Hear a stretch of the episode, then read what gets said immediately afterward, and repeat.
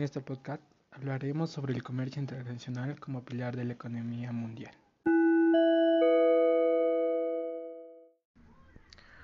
Hoy estaremos hablando sobre el fair fighting. Bueno, el fair fighting consiste en la venta de documentos financieros como son la, la letra, el pagaré o una carta de crédito, que estas son emitidas por la parte del del exportador a una entidad bancaria. Este tipo de documentos este, representa una entrega de bienes o de incluso de servicios exportados, de tal manera que dicha exportación de cobro a plazo o diferido en una venta al contado.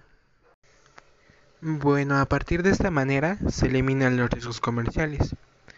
Esto podría ayudar a que las pymes exportadoras y así se puede evitar que la liquidez de la misma eh, sufra un poco de cambio, ya que el monto de la venta sale del territorio de la exportadora. Una de las ventajas es que las exportadoras tengan liquidez y esta liquidez ayuda a financiar las operaciones diarias de la exportadora. Este también leyendo se puede se reduce la carga administrativa al no contar con las cuentas por cobrar tradicionales que se tenían anteriormente.